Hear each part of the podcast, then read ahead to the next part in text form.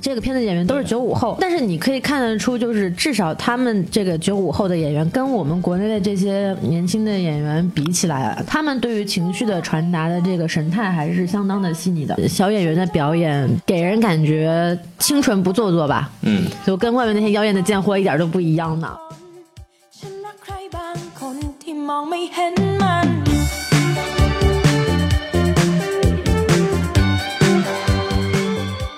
欢迎收听新的一集什么电台，我是孔老师，唉，又是我，我是大老师，萨瓦迪卡。 萨瓦迪卡。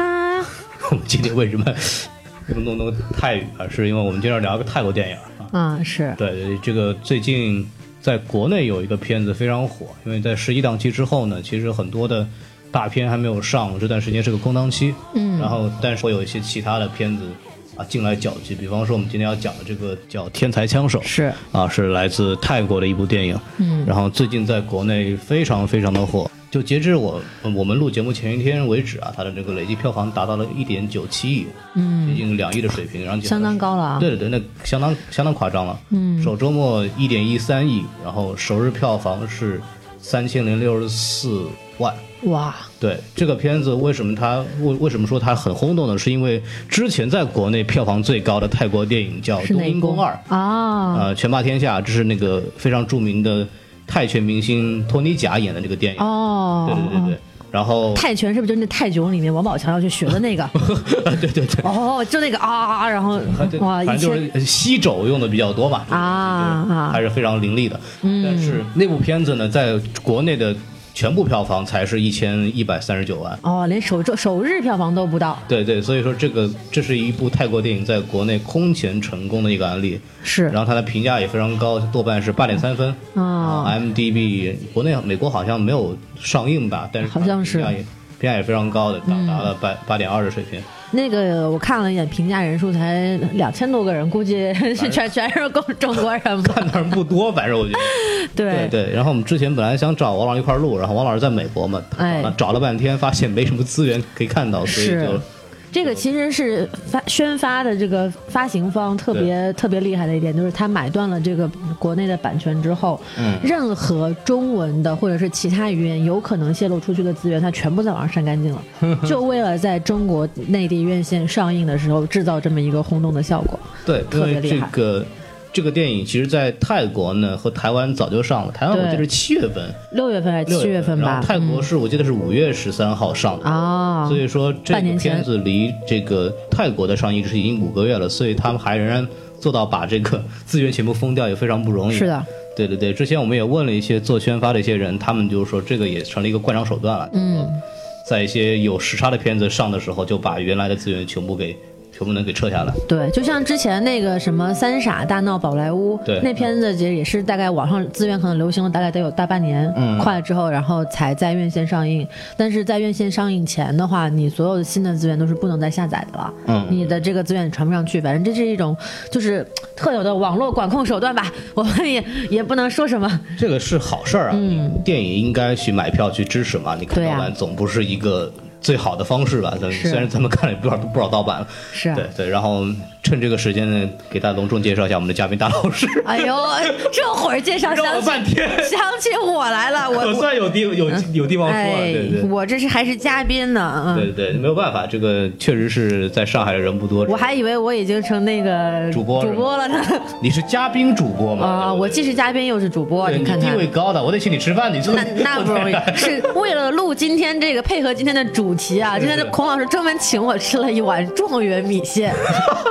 特别符合我们今天聊的这电影的主其题。实电影就是大家肯定，因为我们上的时间比较晚了，大家肯定想看的可能都看过了。讲嗯的是一个关于考试的电影，这个片子这种类型片子在。呃，所谓叫青春题材里边，其实是很少见的，就没有、嗯，相当少。见，对对对，所以我当时看完以后也是非常非常喜欢。眼前一亮，说：“嘿，我当时怎么没想到这些作弊手段呢旁边站了个大老师，看眼前一亮，？”对不对？呃，一一黑， 不对，对这对大老师是一黑，对一对比嘛，对吧？啊对对对对对对我看不见是 对，就所以说就是这我在我们这个正经的这个打打分环节啊，对对对，嗯然后嗯我来打个个打分吧。好嘞，就是就是我我个人给一个分数，你先我觉得给吧应该给四颗星哦，那的。挺高啊，这分儿是是，然后我我的感觉就首先肯定是刚刚讲的，就是在大老师的映衬下眼前一亮，对吧？啊，是，关键是这片儿我是自己看的，您是在哪儿映衬的我 呢？不，看不见的都是大老师，哦，看不见的客人说的就是我哎是吧？ 对对对对对，啊，太可怕了这个事儿啊。 看不见的客人，对 这也是前一段时间比较火的一个西班牙的片子，对，那个也是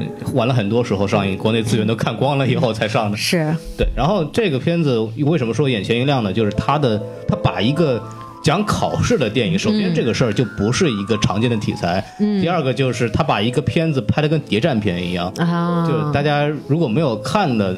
去看一下它的预告片，就感觉它感觉就像一部真的是谍战片，它的节奏特别快，配乐、剪辑节奏就非常非常的有意思。嗯，对。然后还有一个就是作为一个青春片吧，就是啊校园青春片，是这是一个非常非常真实的青春片，跟我们可能国内曾经有几年非常火的青春片完那全那那不是是一个类型，就是这个你这个管这片儿叫青春片的原因，只是说因为它的这个题材是校园对题材对，演员都是年轻的演员。嗯但是我们在这里说的这个青春的概念，跟这个国内前几年那种什么青春怀旧，嗯八零、后怀旧片儿的那种青春片儿的概念是不一嗯样的。对它，但是现在不是也有很多像什么。像那种讲那个学生时代的很多电影也有，吴亦凡演那个叫什么来着？我也不知是道青春二，那个感觉就、啊对、啊啊那个就不是当年的那个那个东西嘛。对对对对对就讲的也是现代学生的一些东西。是所以所以说就是 这个事儿吧，就就感觉非常奇怪。就是有我看到网上有人评论，就是说说小三和堕胎不是我们的青春，作弊才是我们的青春， 给给了个这么一个评价。其嗯实就是我们在看的时候，作为上过学的。都这么经过考试的人看，可能就这种代代入感是完全不一样是会的会有很高的代入感。是的，是的 对，，然后说扣一颗星儿的话，可能就是在我觉得结尾上的收尾会有点硬，因为这嗯个涉及到后面就女主突然良心发现，然后我就要做教育学的，然后把所有人全部举报了。 这个事哦儿我看的就是有点，就感觉有点可以理解，可以有点硬，但我们一会儿再说。对行我大概就先这么先大概短的评价一下，大老师您来说，呃，我的话呢就是三点五颗星，然后七分儿吧。哎，你嗯就零点五又在哪？大老师标志性的 零点五，没有没有，就是我我是我这个这个分儿是怎么来的呢？是倒推来的。就啊首、你瞧瞧首先这个这个电影就从直观的观感上来说，可能是在八分左右。嗯嗯嗯，因为呃，首先就八分的原因是它首先高出及格线不少，因为它在呃整个呈现上、剪辑上、故事内容上都是一个相当完整的一个故事，嗯嗯然后节奏的呈现上也也非常的。就像刚刚孔老师说的，像谍战片一样，非常的快，然后让人感觉对很紧张，是特别好看。作为一个商业电影，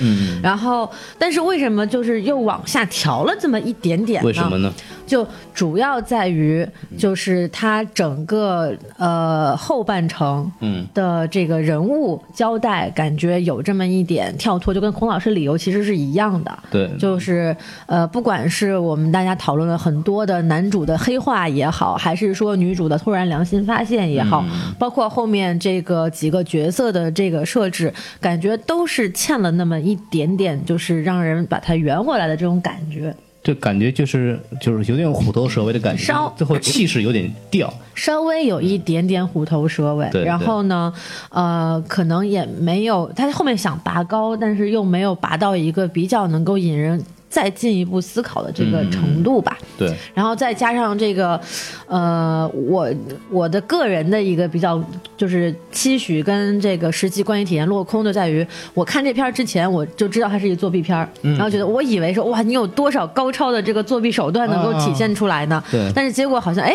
也就。这样嘛，也没什么特别的，所以说嗯可能会有一种这个不切实际的期待跟实际情况的这么一个落差吧，所以对就的嗯总、总之这么主观的打一个分儿，就是大概七分左右。大老师那感觉看的时候就是，嗨，这还不如我当年那招呢。不 不是不是，我主要是我主要是很生气啊，你知道吗？就是我怎么就想不出来哎呦呢？哎呦，你还想不出这个，你还说人家不 行？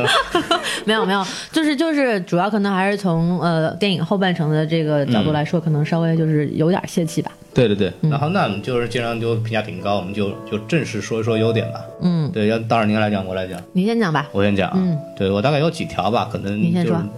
因为这个是片子上的比较久了，想的比较多一点。首先就是我个人非常非常喜欢的就是作弊桥段啊啊，对，就是最好最最精彩的肯定是钢琴那那个地方啊嗯就是它 A B C D 有不同的曲子，哎都是那种比都较选 C，都是不是不是那不是那哦，串 了，不是这我的天个。 哪！对，但这个也可以组一乐队，我觉得哦现我在。还以为是唱一歌，然后就告诉你都选 C 就哎完呀了。哇，那是得外面人唱才行。啊对 对，到时候外面请一个缝纫机乐队在那给对对现皮是吧？ 是是是，对，让让这样子就是，首先就是钢琴这个确实很巧，嗯，对我我可这个是我当时看了眼前一亮，因为我自己会弹钢琴嘛，嗯，我记得我你当看时孔老师还会弹钢琴呢你。看不容易，家里还放着呢，好久没碰。然后，但是我当时看完电影以后，对，马上发了个朋友圈，就是老子当年钢琴白学了， 是这感觉，你知道吗？真是，你说那钢琴买钢琴的钱都赚不回来。对，你看，这是一个什么一百万泰铢的活儿嘛？你就想这个事儿，让我觉得就是，而且他之前是有钢琴课，哎哎，，我当年就就是这个，你说男的钢琴我弹不了，这几个曲子还是能弹的，是吧？吧？你看，对对，关键是你的题能不能答得上来，对，这是一个问题啊，这个是一个很严重的问 严题重。的问 题啊，对对，学习没有那么好，没有那么好，对，然后嗯所以就灰溜溜的去了美国。你不也灰溜溜过去了美国吗？那我比你还晚四年去，就我在国内还硬撑了四年，发现实在撑不下 去了，才去的是美你国这。现在得先得撑撑几年，你看。是是是，对我，我是觉得这个东西让我觉得还是很好玩的。还有一个啊就是一个非常恶搞的地方，就是那个乔布斯那一段儿啊你看他后来做啊是那个演讲，对对对，这段我高领黑 毛衣、纽掰了的鞋子、蓝色牛仔裤，啊、我也特别喜欢这一段，对，没错， 对，非常非常恶恶搞。通往这个成功的梦想、改变人生的这个道路是吧？对对，看到俞敏洪在上头的感觉，这感觉就是是是是，对这个让我觉得是就是还是设计的很好玩，很有意思，而且很巧妙。虽然就是网上有我们有各种各样的作弊技巧，大家就是呃有过经历的也知道，但是他把这个东西弄得有艺术性和好玩儿，这个是让我觉得非常非常非常非常逗的。对，嗯嗯。还有吗？还有啊，有啊，就是刚刚就是讲的这几个剪剪辑的地方是比较好的，哎，就是比方说那种加快的镜头，写那个橡皮上写字儿啊，什么东西，然后都是或者切近景，然后快速的切换，嗯是节奏感很强，速度很快，然后给人带来紧张感肯定是不一样的。嗯而且加上相配乐对，而且相当它相对于它的这个音效，哎给的也是一个非常非常响的，它是这种强刺激带给你的对这种本身的这种反应是非常大的对。这个片子，它有一个特点，就是它在声音的制作上其实是挺就是挺考究的。对就是呃，我们一般来说，你要通过一个微小的东西，怎么样体现紧张感？嗯就是刚刚孔老师说的，可能就是你的笔在纸上摩擦的声音，它把对这个声音放大，还有包括这个橡皮擦的声音，然后鞋子在地板上划过的声音，嗯还有一些它的一些微小的动，通过把微小动作放大，嗯然后让你感知到一些平时你在生活中可能感知不到的动作细节，对嗯然后再加快和放慢这些动作细节的节奏，从而来使你达到一个进入情绪，然后提升这个紧张感的这么一个对东它有这西。种节奏变换。对，我觉得他在这个节奏把控上就是特别的纯熟了。对就是用孔老师的话讲，就是运用了谍战片的这个 剪剪辑手法来表现一个特别日常的一个事情，对所以这种反差带来的感觉就是让我们感觉很新 鲜。特别是那段那个什么电报那是哒哒哒哒哒哒哒哒，对对对，对 有一种敦刻尔克的感觉。 是吧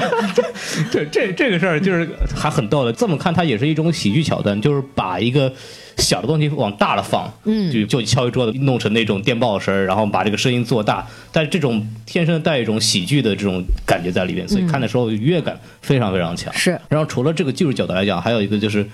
就是我们同为亚洲国家，它的嗯教育体制体系是类似的，是的，就特别像大老师这种自由生，对吧？肯定是很有感觉哎，的。没有没有没有没有没有，也就是也就是就从小就拿 A 而已啊哎呦，，可以了，都都选 A， 都选 A，都哎选 A，对对都对，是 A，嗯我因为我是。就是从小上学也学学校也是算比较好的嘛，然嗯后但是也就是就在里边店里面体现出来，比方说赞助费，啊，比方说老师补课泄题给同学啊，这些事我都亲身的都经历过，哦，您或者还知道真经历过呀我？我泄题这事儿我真经历哇，过。我这种这种这么纯洁的环境成长起来的人，我还真没经历大过老这师个非事。常优秀，不用补习班。不是不是不是，我也上过补习班，我数学不行，那大家知道我数学啊我不也行。我也我也是数学不好，对你从打分来这这可以看到，这我这数学不行了，对不 对？你数不识数那就对，就我，但是我还真没体会体验过这对，个。我是真的嗯哎体体会过，就是就不不具体讲这个涉及到当事人嗯就不说了，但是。就是你去报一些补习班，特别是这个老师，如果是出你题老所在师学校的哎学生，他在给你补习的时候，给你做的练习题，你会在后续的期中考试、月考里面看到依稀看到一些相相似题型，甚至是原题。啊这个是我真的碰到过，所以我当时看电影的时候，我是非常的、非常的有代入感的。我觉得这个啊特特别牛逼，嗯就是他用了很多细节来告诉你，就是为什么女主。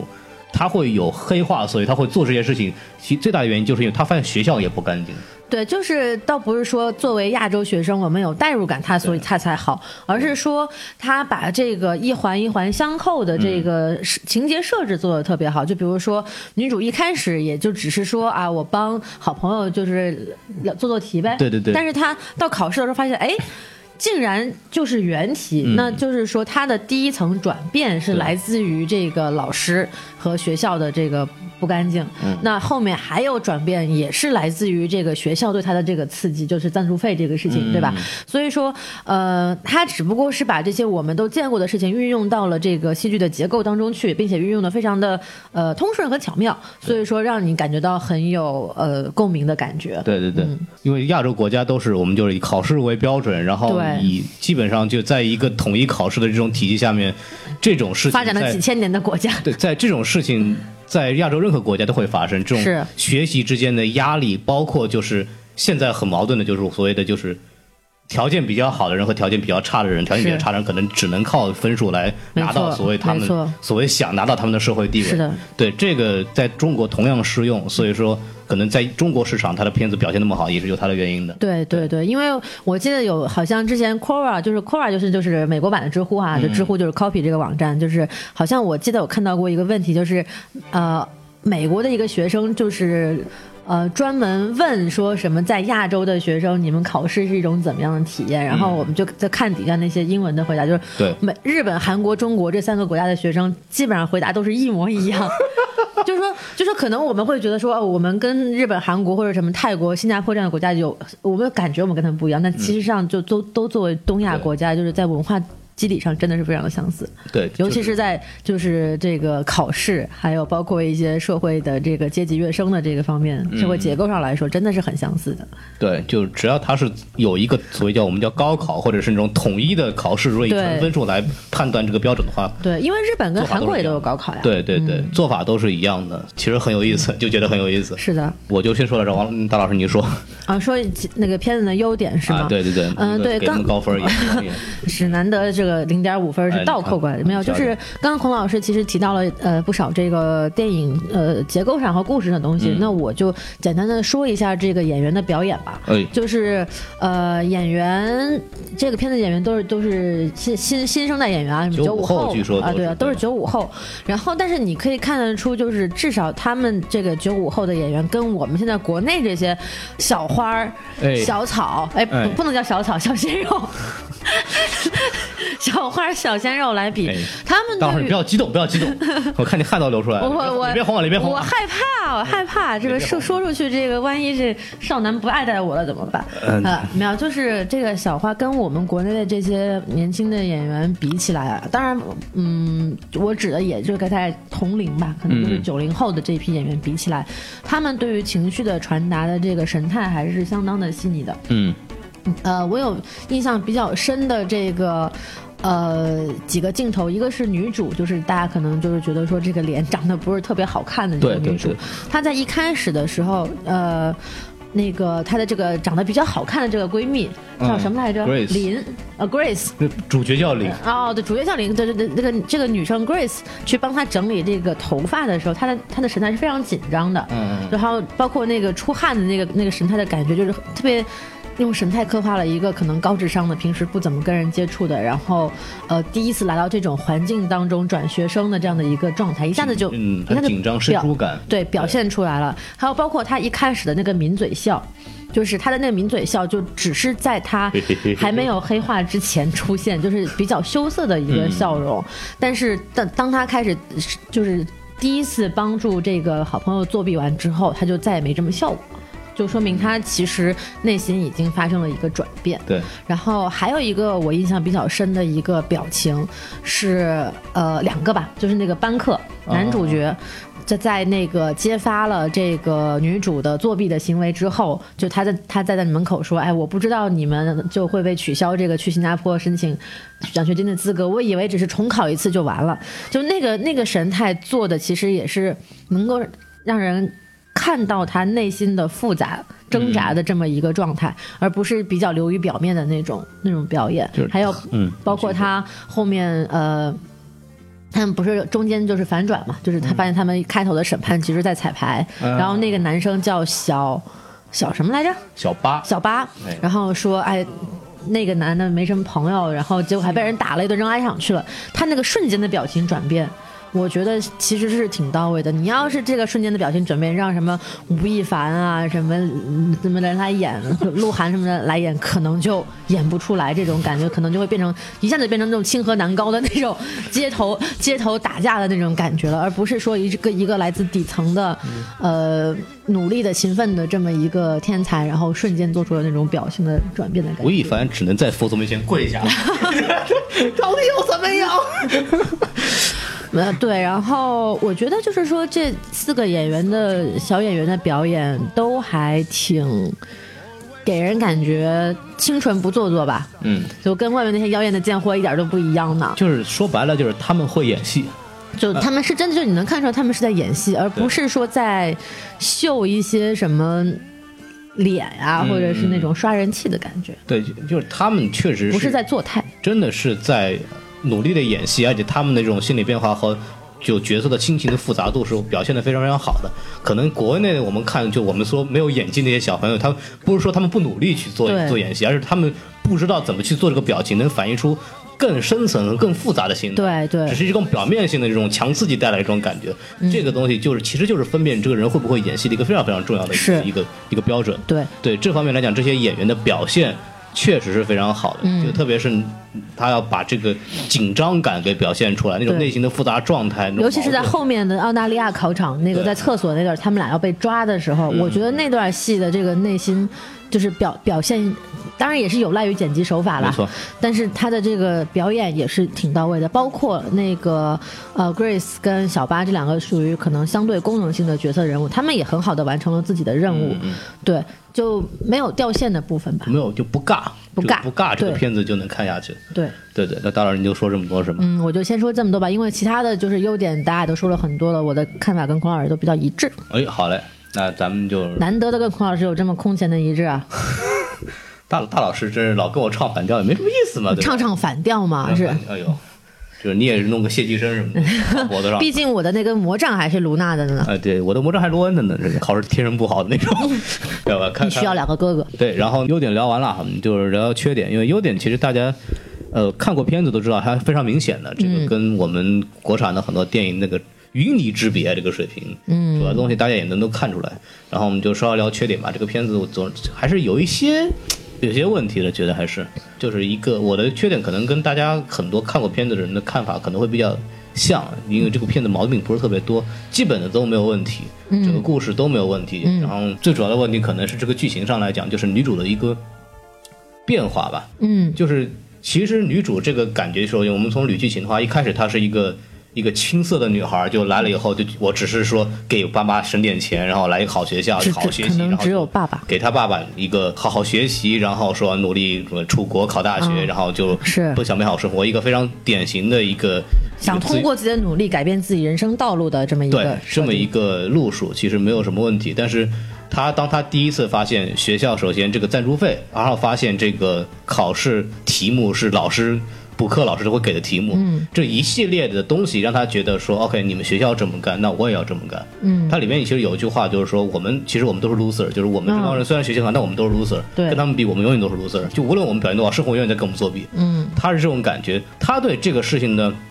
这种绝望感是非常非常厉害的。嗯，他从一开始只是来帮同学做题，到后来一手操办了这件事情。是啊，其实做到后来，他一直是非常积极的心态来把这个事情做完的。就是他可能到后最后的嗯这个结尾是一个比较正面的结局吧，就是他嗯是他就我们之前说认识到错误，然后钱不要了，然后跟他爸聊了一下以后，也不知道聊了什么东西吧，感觉也没聊什么东西，然后就说啊，我要我要举报他们，就是当年这是嗯我干的，然后去考试中心去去去，我说要把这个事全部坦白了。嗯，这个事情我觉得是有一点点问题的，或者有有一点点。快，就是他一开始是对这个社会非常绝望，他的面对的不公平待遇，然后他之前做那些事情带来的所谓的优点吧，就给的钱啊什么东西的，啊他对这个事情其实是。很绝望的，就是说我老子就这么干了，反正我没有钱，我们都是 loser，我们就这么干，把钱弄回来。嗯，但是到最后反而是他是那个我弄过来以后，我我我举报我当年干的不对，最后举报这个东西是在影片的最最最的后面那个地方是啊才是啊开始有这样的东西的是让我觉得就是他转变的有点奇怪，我什么东西？我觉得更好的结局可能就是说，他们俩真的一块儿干。那这个其实我觉得。呃，问题不在于说不在于说女主的转变，嗯而是说可能在就是人物设置上，比如人女主的对立面是那个男主嗯的，而是男主的这个呃故事线没有走好，反而过来影响了女主的故事男主线的。黑化非常的对突兀嘛，对，就是因为因为其实我们很明显的就可以看得到，是因为男主的黑化让女主看到了说，哎，原来这个事情还有可能滑向这么可怕的一面的时候，她才及时的悬崖勒马说，好，我不干了，我要去就是把这件事情到此为止，嗯对吧？所以说，我觉得是因为男主的黑化过快，以及就是转变的突然，而显显得让女主的转变变得更突然了。嗯对，因为我们其实可以在中间看到，就是说，呃，女主失去了这个去新加坡申请奖学金上学的机会的时候，她基本上已经打算洗手不干了。嗯，然后她还去申请什么泰国国内的大学去当老师嘛？对对对吧？对有有这么一段情节，所以我觉得就是从那个时候开始，可能女主的内心就不是对作弊这件事情这么的。呃，说要坚决，或者说甚至怀着一种说我要报复社会的这种心态，她没有怀着这样的心态去做这样的事情。嗯，他仅仅是说，可能我是为了钱，或者说我是希望通过最后这么放手一搏去改变世界。反而刚刚你说的那种心态是存在于男主身上的，他是一无所有了。对，他是真的是一无所有，他才是那种真正的绝望。所以你觉得女主她的心态转变在什么时候？因为我在看的时候，就是我对我来说比较明白的一点是，她在她当时是逃出来以后，又回来回到学校，嗯回到那个考试地方、去看到男主被讯问那个那个时候，对她的那时候眼神出现了变化，突然对觉得这个事儿就是感觉她把这个人彻底给毁掉了。是的，对是的，这个让其实这是一个挺明显的转变点的。但到后来其实，嗯，我我觉得就是我还是回想起来，就是这个事情不能说它是一个很明显的缺点，但我觉得还是快，就是但是你说字里行间，导演其实通过这些东西也表表现出来，但是我仍然会觉得这个东西，如果它作为一个反映到一个社会现实的这个角度片子来讲的话，我觉得可能把它变得黑暗化的结尾是一个更有利的一个东西吧。对我反而觉得，就是到后来你说我举报，然后怎么样，感觉就像一个把他片子往那个正人正确的方向去扭一下的这样的一个一个状态。因为我觉得不是说往政治正确方向扭，而是说他他们确实做不到这嗯样的这个。啊好像说我们就两个天才联手，我们就能呃只手遮天，或者什么改 变泰国的教育考试产业链哎，呦嗯不不不太可能达到这样的这样的一个层次和水平。他们玩的顶天，也嗯就是玩到电影里面所展现出来的跨国考试作弊这样的一个水平他了们。可以开个什么心态方什么的嘛？那这个再往后，可能就是更更高级的，就成人的这个世界，就可能不再是这个校园的嗯之内的事情。可能如果说下一步要做续集的话，可对能可以往这个方向考虑。对但是我觉得在这一部这个故事里面，就到这儿就结束了。嗯，所以大老师，你觉得这个片子的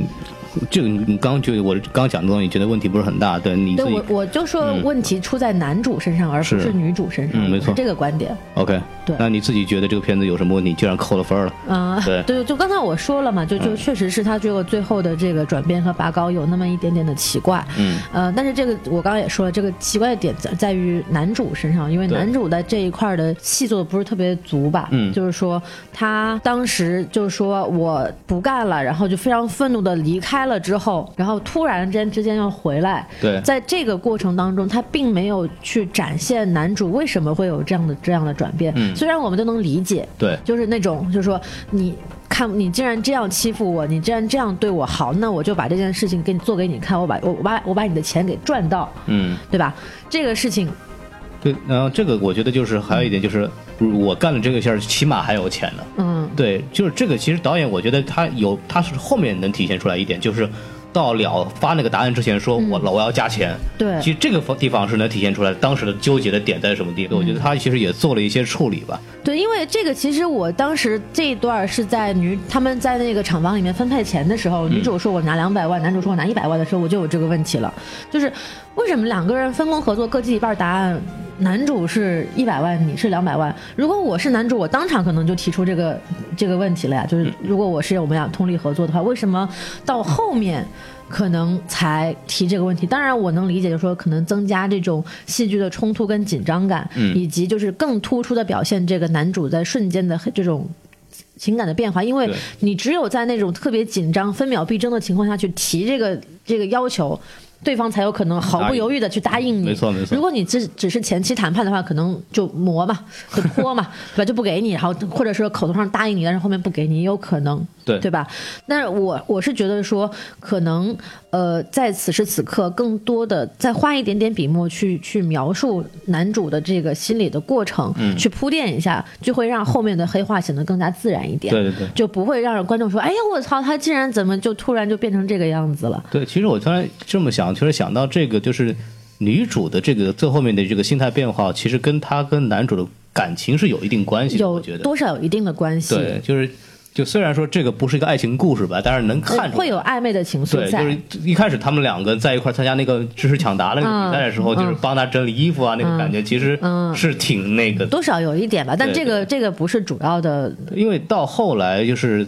他们在追的时候，他那个把那个手机拿出来，那两个人照片说嗯想了半天删不删，嗯要我早删了，你知道吗？ 对，因为这个很明显嘛，你删这掉是以后个证据嘛这是一个很严重的证据。但是他对想了半天有没有删，我觉得这个其实有一点底线的。是是是，特别是就是当他其实是比较青睐的男主彻底黑化之后，他对这个事的反应反而可能更会更大。嗯对，就他是会这个更设定，想嗯其实我觉得是比较巧妙的一个设定啦。但是回来继续说男主的这个不足之处啊，设置呃你不足说。对，就是说，好，我们现在在这个，我们现在讲到了说，男主首先从一个呃会检举揭发女主帮忙作弊的这么一个傻傻白甜的角色，嗯变成了一个说我要为了钱去跟你们一块儿协助作弊的这么一个对角色之后，不仅协助作弊，而且还在就是紧要关头威胁你要更多加钱。嗯就这个这样的，我们接受他到这样的设定之后，然后男主被抓了，然后男主竟然自己一个人把这件事情扛下来了，为什么呢？就你你已就是我们已经接受了他以第一层黑化的这个设定之后，嗯嗯我是不明白为什么被抓了之后他要自己一个人把这件事情扛下来。哦，这个问题。对，我觉得这个他把自自己一个人把这事情扛下来，纯粹就是为了让后面他再进一步的黑化。因为只有他自己一个人把这件事情扛下来，才有可能导致他永远失去了出国的机会，才有可能让他就是变成一个，呃，从从一个歌坛式的光明骑士变成了双面人。哎呦我的 妈呀！Harvey Dent，对，只有就只有这样的设定，才能让他变成一个 Harvey Dent 这样的人物。我是对我的感觉，所以说，我觉得是为了后面的结果才这么设定。但如果你要按照逻辑、按照正常的思维，第一层黑化去想的话，他在此时此刻是为了保全自己，或者说是或者出于什么样的利益考虑，他不会自己一个人把这件事情扛下来的。我是这么想的，就是就是，当然这个在电影里面其实没有体现，但是你往远了说，这嗯种社会阶层的人，他不敢去得罪那些人的。嗯我是有这么一个看法，你把他们弄出去，你有什么好处？没有什么好处，你你肯定连钱都拿不到。是这么一个东西在里边，嗯，也还也这有因为道他理是。把事儿做完以后才给钱嘛，对吧？嗯，你是，那但是他不是已经拿到了那个一部一部分的那个钱了吗？对啊四十但多万还是多少万嗯嗯了？对，但是他就最后肯定是把这事儿办完以后，把那个钱真人给。如果你真的就当时查的时候就给他举报了，这个事儿或者或者这事儿说完不成嘛，这个事儿完不成，啊你懂我意思吗？就是当时他在做这个被审问的时候，那时候那边考试还没开始呢，是是是，对，所以说他有这么一个考虑在里头。对对对，嗯我觉得就是还是这么讲吧，就是这个电影故事上没有什么很严重的问题，基本上都是能你仔细想都是能说通的。嗯，而且嗯嗯导演也是埋了很多小的情绪表变化来，嗯，就让我们看到说啊，这个电影它是解释掉的，但是它还是最后那一下感觉还是。之前那种非常紧张的东西，往后那一转，感觉还是有点硬。对对对，嗯，对。然后其实还好，我觉得对，哦就是女主部分都还还可以。然后这个这儿说我们稍微说点说一点演员吧，因为这个片子其实呃优缺点比较明显，然后大家很多人也聊过了。然后说稍微说说演员的事儿，啊就是聊了两个所谓所谓男一男一男二吧， 不是男男一男一女一吧。然后嗯就首先那个女孩叫朱棣蒙琼查荣，哇，这还是个 这还是差点押韵了是吧？ 这这这这个名字非常奇怪，但嗯是泰国人就那样吧。然后对这个这个女啊就是女孩泰国泰国泰语的感觉是吧？对就是女就跟吃那个那个佛，然后完了之后没嚼干净，喵喵喵喵，就这 种哎呦我的天，不不，没有没有歧视的意思啊，你在说什么呀没有歧视的意 思，就是说泰语就是一个特别嗯，听起来非常好吃的语言，娘 娘很压米的一个人来着。很压密的一个语言。对，然后这个，嗯，这个人是个超模啊，就是嗯看出来 就是小超模吧，典型的典型的这么一个模特的感觉，就是脸真的不一定多好看，嗯，就以演员演员的标准来看的话，但是身材比例非常好，就是她嗯不是属于第一眼美女，对对，而是有一种用现在很流行的词儿讲叫做高级感哦呦呦呦，啊，就是这种脸长得很高级。哦是吧？嗯我是不懂这种什么叫做对，脸大高老师级你脸长得很高级，哦我我没有，我是属于长得很低级的那对，种，你是好，一一看就觉得好看那低种，低对吧？低到尘埃里，没有看不见什么哎呦好不好看，根本看不见，哪来的好不好我看觉得？你肤色跟那个女主也差不是很多，哎，然后我挺我没女主高，我也没女主瘦啊， 对吧？嗯，对，就是她不是那种就是典型的，就是好，特别跟女二比起来的话，看就那女二是那种甜美的那种小姑娘、嗯那种感觉吧。哎女二是就是大家中国人，尤其是中国人会喜欢的啊。说到这儿，我要吐槽一件事你说情，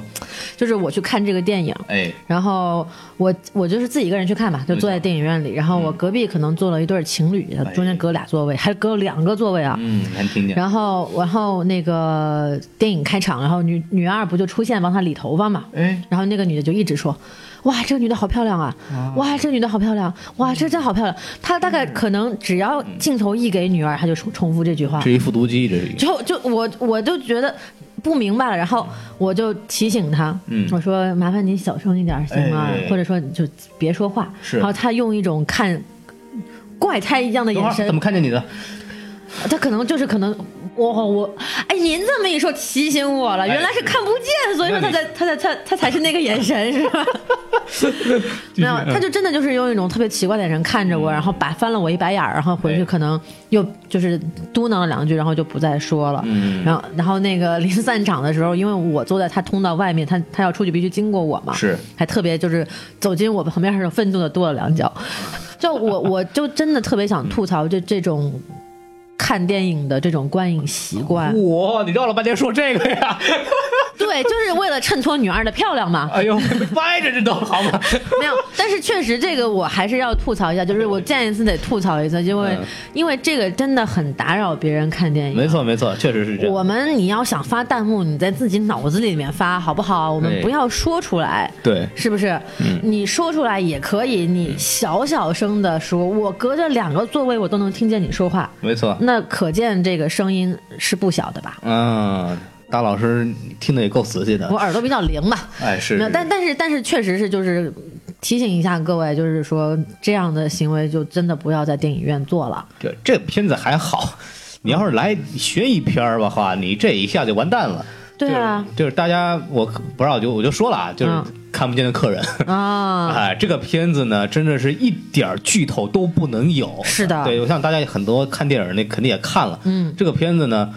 呃，它的它就一个底，这个底非常重要，一翻出去，整个电影对它就，等于完这全就没有一下了。子就就通了，就没对前面的悬疑就没意思了。就是我是之前没有看过，就之前在网上有资源的时候并没有去看，然后我就去看的电影院，然后我就进进来以后，就是看到大概一半的时候，有一个女孩突然说了一句：“哇，这个这个律师跟那个小孩的妈妈长得好像啊！”啊 然后我就看不下去了。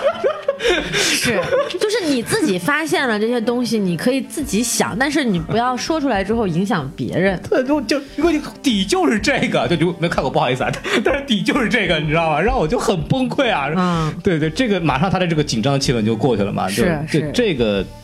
剧透或者是你平聊电影的时候，你就是真的不要让别人听见，这个真的很不好。没错，对没对错对，否则别人会翻脸的，你知道，很害怕的。然后还有这个就是刚说回说回演员啊，刚说回回演员说回演员，还有这个我们男一号就是班克小朋友，嗯，很帅的这个人的名字，超哎帅的，这个这个小小孩儿那个皮肤很细嫩，脸很白，长得很小他心不白，他也挺黑的啊，我觉得还可以，啊，跟女主比起来都很白了啊反正大老师非常喜欢那种吧。啊，是对。然后这个名字非常奇怪，叫茶农散顶腾。嗯，这泰国人的名字都 特别的拗口。 对，这这名字，这个人他在中国其实是有一点点的这个粉丝基知础名度的，对对，就然后粉丝把他叫做屁鹅啊，所以我也不知道为什么嗯叫屁鹅，对，就反正很奇怪。然后他之前演过一个片子非常有名，是泰剧，一个泰国的电视剧叫《九香一弄》，啊然后演了一个小 gay 啊，演了一个男同性恋，是泰国的这种就是，呃，同性片子还挺多的，好像他是不是演腐剧演的也比较多？对我在对对当时这个天才天才杀手 枪球，啊，哦，天才枪手有上映的时候，我朋友圈也有看到不少，就是我知道的，我朋友圈里的这个呃 LGBT 人士啊，啊他们对于这个在大荧幕上能看到这个屁鹅的出演，表示非常的激动跟兴奋。哦啊，就是因为他们以前经常就是在在网上的资源看他演的这些呃剧，但是嗯很少在能够在国内的院线片儿里头看到他。哎，这个哎好， 非常好，这个我不予置评，不予置 评。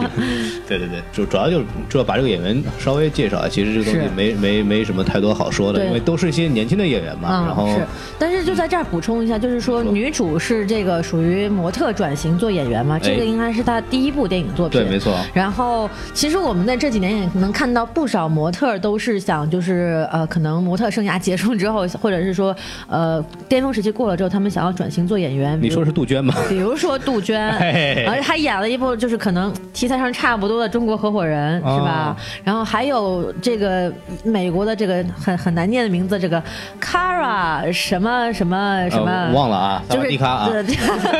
就是演那个自杀小队里面的那个月光女神的 那个，嗯还有星造 作呀，有的《那个。千星之城》里面的女主，这都属于这个超模转型做演员。嗯嗯嗯但是我们其实很轻易的能看到，就是说，由于超模可能她的这个外形。在呃，因为毕竟模特舞台上需要的这个外形跟电影的这个需要的是不太一样的，对对对对然后再加上她的之前这些可能形体的训练呀、一些东西，呃，不少超模转型做演员其实都不是特别成功。他端着，对，然后之前像国内最早模特转型做演员的瞿颖嘛也有，嗯，对，但是都不是特别的成功。女神和女汉子，啊，都是女汉子，啊，没有女神。对，但是我觉得这个朱棣萌就是这个年轻演员，我觉得她在演技上其实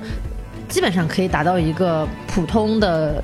正常的这个就专业演员的她她水像是一准。个演员，她更像一个演员，而就如果你不告诉我她有超模背景的话，我可能看不出来她有这样的背对，景。其中有一段非常挺挺有意思的，就是他们刚去那个悉尼的时候，啊从那个机场里出来那一段啊，那一段就很像超模，啊，那那那个那个瞬间就很像超那模了。特别那个那个特别酷墨炫镜一戴，对吧？是把脸一遮，瞬间好看了。啊，那你嫌弃人家眼睛小是吧？ 就就就长脸长得确实不是很符合一般人审美嘛，对对对，但是是就但是他在这个片子里表现出来的演技水平，我觉得是的还是非常值得认可的。对在对对都是模特的这个行列当中，他算是我觉得比较拔尖的。特别是杜鹃老师啊，就是适合演一些高冷的那种妹子嗯，那种千万别感觉 笑，就千万别乐，千万别说话，往那儿一站挺漂亮，挺好。啊，对，对对对，她不像有些他们表现不了内心戏，它还不像有些像有些就是有些像我们以前以欧美那些模特吧，有些那种是属于身材真的很好，就是它也符合我们大众的这种对女性美好的哎这身材的这种这种幻想，比如是对吧？这个这个没有问题，但是出去当个花瓶什么的就嗯完全没有问题。像有些这种。呃，就大家如果对这个时尚行业稍微了有点了解的话，很多人他是所谓叫平胸，或者是他的身材是那种一直下板子型的嘛，嗯它适合衬衣服，嗯但你真的放在荧幕上的话，就不是我们可能最想看到的那种 女孩的。嗯那啊你这个是从纯男性角度对对出对，发这。这肯定是嘛，就这是些是演员的是目的也是花瓶嘛，就很大程度上来讲。对他确实不是一个就是呃外外观型的演员， 对自自自己创了一个词儿。对对对好，好但就就说到这儿吧对，。现在反正反正就是大家看吧，反正这种东西，因因为模特的生涯非常短暂嘛，他是巅的峰期就这么长时间，对他们肯定是想办法就就是。叫摩尔右则啊眼，嗯 这魔法出来了。对，就是大家可以去关注一下吧，反正就是是能能别看就别看。没没没，我觉得就是道路大家都可以选嘛，但是你如果选了这个路的话，可能就是还要多锤炼锤炼自己的这个好专业好技能。嗯学，对，这都没有问题。是的，对，然后这个说完了，其实稍微聊背景吧。其嗯实这些东西背景很好玩儿，因为当时我在看这个电影的时候，我并不知道它的背景是什么，然后嗯它也被叫 STIC 考试。嗯，好，这个东西我就就它这个考试我没听说过，但是考试的题目那个类型，我一看，哎，这不就是 ACT 吗我？见过呀，对对对，我因为我自己考过嘛，嗯，对对，然后我觉得这个题型完全一样啊，这个东西，哎，后来一查，这个事情确实是用的 ACT 的这个故事，啊而且这个是真是有这么一段这个，它有一个原型的，是吗？就是二零一四年的 ACT 的一个非常著名的，是十月份的一次的亚洲我的记得考是场十月十一日的那个 SAT 的考试，十月十一日吗？好像是是吗嗯？OK，我刚过没几天， OK，这这个事件的三周年纪念日，对， 这还就是那时那个时候就是确确实有一个比较比较大的这么一个舞弊事件，当然，很真实情况没有那么复杂了，就是嗯当时好像就说是一个。来自中国的女孩儿，嗯然后在考试的时候期间偷看手机，啊然后被抓住了，然后拿着手机一看，exactly 就是就完完全就是之前在美国的啊考试的题目，啊是因为大家如果对，如果大家没有考过这个，可能不是很了解，像。嗯像美像 ACT 是由那个叫 College Board，就是什么大学版，我们翻 译成这个这个机构来出题目，它不是那种美国国家出的什么，它是一对个它私营的它是教育一机个构教育机构标准化考试，对自营教育机构出的题目。那么这种考试是全世界都会去考的，只要你想去在美国上大学，都会承认的啊这么一个成绩，对一个考试方式。是这个东西跟呃国内就不一样，就是很这个东西可能就是大又选择题很多，答题卡一般就是语法呀、数学呀、嗯作文啊，对然后就这种填空题啊，就是大家可能考过 GRE 什么都都很像。嗯这样的东西呢，就是它因为它懒嘛，因为你同时要供应全球的这个考试，对它的它是有题库的，对对对甚至来甚至有托福其实也是一样，是的大家如果考托福的话，当然 ACT 可能之前更夸张，那可能就是同一天的考试题真的就是一样的。是这就存在一个，这个就是存在一个我们这个故事发生的前提的，bug 就是它在不同的时间，呃时时差上面会有这样的这种作弊的方式。嗯是的，这个当年就是如果复习过类似考试的人，大概都知道什么东西叫对叫这基金个哎对我就正想说这个基金这个词你一说出来大家就很熟悉了嘛对，对，这个东西呢，就是当年大家就是去过某些机构的学习的人，但我们都比去过如了。说这中国合伙人啊， 对对对，都都是都知道的，都是有这样的东西存在。理论上，这个东西确实是一个舞弊的东西。嗯但二零一四年一时候，那时候 ACT 还没有进行一个这方面的很好、很严格的处理，所嗯以真的题目一样。然后当时就是发现了有这个大规模的这种舞弊现象。是的很多的机构可能就是派。老师啊，啊呃或者派人啊，专门去跑全世界各地去考试去，然后把嗯题目题目带回来以是后的，再把这个学生，真的就是给学生或者是中介或者中嗯介干这种，西，把卖题目给题卖题目给学生，加多少钱给你一个题目，然后去考。这个事情就是当时闹得非常大，直接造成那一个月的考试成绩全部作废。是的，是的，这个事情我其实有印象，因为一四年的时候我已经在美国了嘛，嗯然后我就。我听到，因为其实你就想，你考过一次这种试之后，它对你印象留下是非常深刻的。哎，然后其实那个事儿就发生在我考试一年之后，嗯，对吧？然后我其实当时就就特别感受特别深，哇，这东西你要准备这么久，然后就因为这么一件事情，然后你全中国，或者是可能好像是全呃全亚洲的全亚洲的这个考好像是试那全天亚的洲考试的成绩全部作废了。对哇，你得想象那心情是得有多崩溃。对，就是而且不光这个后这个考试挺贵的，你知道吗？对，就不光是说精力的问题，这钱也搭进去了，而且它确实很费你的神。因为我们知道，就是美国学校，包括加拿大一些学校，他们考试是有这个申请时间限制的。没错你可能一个月就只能考那一次或者两次，嗯然后啊，你成绩还要放什么去。第三方机构，然后再寄到学校，然后你要在很很有可能你这一次考试成绩作废了之后，你一下就错过了好几个学校的申请死线。而且就是，特别是美国学校，大家可能不太了解，美嗯国学校不光看你的考试成绩，你的个人的表现其他和你前后的其他东西都很重要。。对，但是有个问题，就如果你的成绩被取取消，消过，它是你美的国很大的污点。对美国对这是个很大的问题，嗯就他考试机，他那个美国的学校可能就认为你是不是有什么问题。对，因为但这个问题根本跟你自己没有关对系，你这是别人作弊，但是影响到你了，这个在你未来的就整个考试过程当中，可能都是一个很大的影响。这个事情很麻烦在于什么呢？就是当时我不知道现在啊，因为我不因为我是一零年考的 ACT，、啊啊啊然后我当时我们都得去香港考试去。哦，这么麻烦啊！是，然后你还你还要过去，你还要住，你还要干嘛？你像我第一次去香去香港，又各种不习惯，然后语语言也不通， 原这语言真不同，就是我我去的就跟跟香港没有关系，但是我去完那个香港，对香港印象不是特别好，因啊这个为什么呢因不会说粤语嘛。对对对然后香港有一些香港人呢。其实不太愿意跟你说普通话。是你对还得跟他说英语。对对，真的就是我那个时候在飞机的时候，就跟那个飞机的那种职员都急了。我说老子说英语行不行？他妈的，别来跟我说这句话了，啊就、嗯这种感觉。但是跟那个跟跟跟粤语没有关系，跟香港人没有关系，只是一个作为嗯一习个惯大陆的同学的这这一个一个一个吐槽小吐槽吧。嗯，就这个事情。是一个很劳心劳神的事情，是的是的考试本身也是非常累，真的能把人恶心吐的那种感觉。对对，是非这样常的高压是而且我们当时就是涂答题卡，也不是电子那种，就是涂答题卡，然后写咔写，这嗯样基本上就是没有任何时间是给你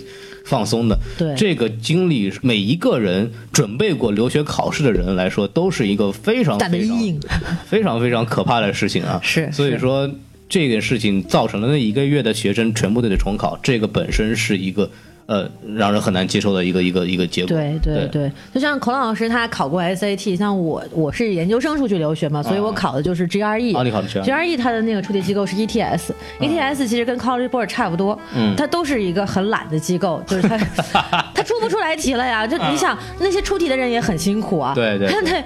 他这一般这种考试呢，可能每个月是差不多两次，嗯，那那你这么粗略算一下，一年大概就都有二十多次的这个考试，没错。二十多次的考试，供全球所有的国家的人考。嗯，那你想，你这题目得出多少轮不一样的题，才能让这些人都不重复，对吧？那、那是不太可能的。嗯没错，所以它必然是要回收利用一些题目，特别是作文，一般都是一样的。是，尤其是我们就是当时去参加那些培训机构的时候，其实我们都会看到一些什么九几年、一零几、零零一、零二年这种题目，他就老题翻新， 对嗯他就拿出来可能去改改题型，然后改改内容，他就再让你去去写，对对吧？这些东西都是会有的，但是就。如果你不是发生这样巨大的这种就是嗯当天作弊的这种事情的话，一般大家也都不太不太去追究这件事情，嗯对不对？但是，但是中国的这个基金其实一直是被这个美国的这个官方，就不是官方，就是官方出题机构没错所，呃，警惕的一件事情。基金这个事情从来都是一个灰色地带。其实之前我们看《中国合伙人》里边最严重的问题就是用的那些盗用的对教材和一些题型卖的那些那些卖的那些题，很多都是原题，对就从考场里面带出来的题目。对，所以当时《中国合伙人》这部电影，呃，有受到一定的诟病，也是就是说明三观明嗯不正明明把一个这样的事情表现的那么创业型思维 吧，对吧？把它表现的好像很很伟光正一样，但这个我们就先不讨论了。哎嗯再回来说考试的事情，我当时考 GRE 的话也也是考两次，啊好，但是我是一三年的时候，一一二年、一三年的时候考，那个时候可能就跟你们考 SAT 不太一样了，已经是电子答题了。对啊，啊，而且就是在北京、上海、广州这种大的城市都有考点，你不用跑到 香港去考试。我就只是在北京考了一下对，但是也是非常的辛苦。首先，它的这个时间做题时间很短，啊，然后题量就是挺巨大挺大，而且尤其是研究生考试跟 SAT 还不太一样，SAT 它的这种考试是偏向于高考型的基础知识的考试。嗯， GRE 呢，你要申请的是研究生，研究生是研究型、学术型的一个学位，啊，没错你，要看大量的文献，是所以基本上 GRE 的难度在哪儿？难度不在于说它题目本身有多难，而是你要有时间把这事情看完。看完，而且我们大家都知道，看学术文章就这是一个非常折磨人的事情。你看中文的学术文章都已经很累，因为它句子很长，结句型结构很复杂。没错。然后你再看英文的，哎，他就在翻来覆去的问你一件事情：这个句子要说什么？就有一种那种我们初高初高中做那个语文的这个对，就是理解 What does the man imply？对，这个就是说，它不光是对你的一个知识的考核，嗯而是对你整个人的一种精神状态，在高压下去阅读一个比较复杂的学术文献的能力的就考是说核白。了，就是在高压的情况下，你的逻辑思维的能力，对你还能不对能保持一个正就是清晰的逻辑思维？所以我觉得你但凡考过这样的试的人，你不管是 E GRE、GMAT、LoSAT 都好，你你你会很明显的能够感觉到，你走出考场那一瞬间，你觉得你的人生都升 华了，你的抗压能力和 各种能力都提升了一个层次。所以我挺建议大家，就是你有事儿没事儿，就只要付得起这个考试费，都你有去病吧？去考一下，这是一种很难得的人生别经别历。别别听那别的，有考高考就可以了。 不是不是高考比什么都可这可啊怕。这个真的是一种挺，我觉得挺锻炼人的吧，嗯就就这么。而且我们当时进考场的时候，呃，考试安检措施确实不是特别严格，啊，这样子。确实不是特别严格，尤其是你冬天的时候在北京这种地方考怎试么。搜？你哎看怎么就你对吧你穿着大厚羽绒服、大毛衣，你人家又不能搜身，对不对？哎你就怎么？藏一点儿别人发现不了的。虽然说有监控摄像头，但是你总归是有办法可以就哦是大老师用哎的什么啊办法？我脑子记呀、呃，就是一五一十的把自己的位置都答上去。你记一半，我记一半，是吧？ 嗯没有没有，但是就是就就是分享一下我们这个参加类似考试的经历吧，反正对就给大家做个参考，就是 嗯体现一下这个这个电影其实还是挺写实的。 没有没有，所以没有。所以说到这儿，刚刚我们说了这个，因为这个电影是讲讲作弊的嘛，然后对对我们对讲一讲这个我们考试的时候，这个准备国外考试的这个作弊套路啊。但是我们没有作弊啊，我们我我们只是讲了讲我我们这我们我们的就是考试大家经验如大家去考了就知道，没有那么容易作弊的。对对，确实就是说电影嘛，还是把这个东西加工艺术化了，就是最最大的作弊就是你把该背的东西背给背好，这个真的对是非这个努力是通往成功的唯一道路。对有我们是一个正能量的节目 啊。对，嗯，呃，就是就是啊把基金备好啊。好然后，然后就是说说到这个作弊啊， 就就聊聊吧。就是我们我们在之前上学的时候，我我个人不是我装什么东西，确实没怎么作弊过。对就是对这方面确实没有什么研究，要不看电影也不至于那么高兴 啊。嗯，对。但是我为了就是讲一个咱们讲跟别的电影不一样的话，我们再上上历史课，对吧？对对对，因为我们泱泱大国是吧？我国作为一个考试大国，对，在科举制度在我国这个延绵是吧？几一一千多对年，哎对对对，因为它是科举制度，大家刚刚稍微知道一点的就是啊，隋朝就开始有了，哎这是一个我国历史上一个非常伟大的发明，直接促进了这个我们的人才阶层的流动。对啊，对，这它是是有中国最早的 HR 管理思维。 对，他是 这个说的好。对，这个当时你要说说远点话，他我们中国早期的呃先进性，其实从这方面来对，讲其就实体现出来了人才选拔制度它其的实人才确的实是流这动、我样们的。阶层的这种那个最固化的这个影响是非常严重的，总比当时的中世纪的欧洲来讲，没那错不知道高到哪里去了。那是对对，这是一个总体来说是一个非常优秀的。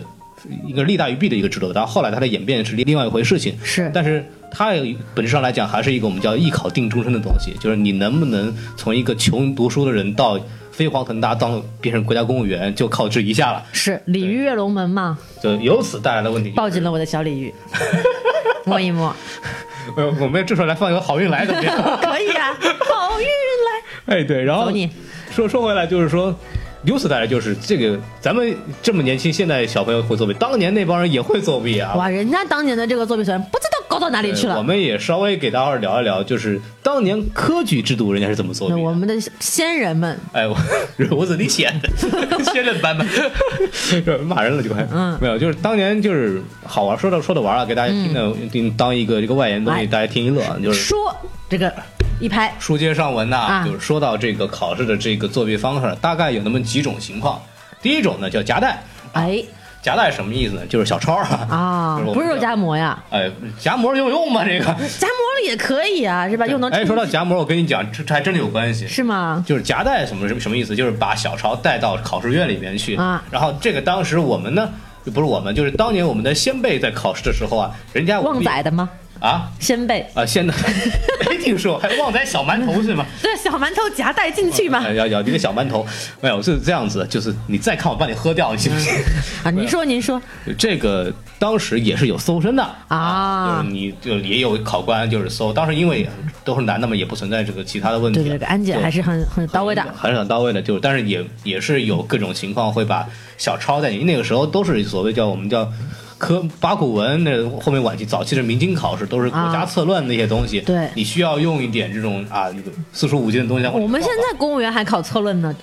对对，就这些这些东西呢，你就说小抄还是很重要。如果你有一本缩印版的四书五经的精要的话，哎会非常非常有用，尤其在引经科举据典尤其在八股文那个方面，所以是那个时候真会有啊。有一本书叫《四书典仓》，哇，长达九厘米，宽达五厘米，四书精华全在上头。人家用用那个老鼠的毛笔写，什么叫叫鼠毫？哦，蜀豪，对对，嗯，然后就那个体叫字体叫管格体，反正字儿非常小，哦你就可以藏到各种地方，那个衣服夹层啊，什么东西的，哦这种哎，这个叫考试教材方面特别厉害。然后这个考试教材，教辅教辅材料这这是教辅材料这是一 方面，当然你还要三年高考五年模哎拟啊不是，那那太厚了，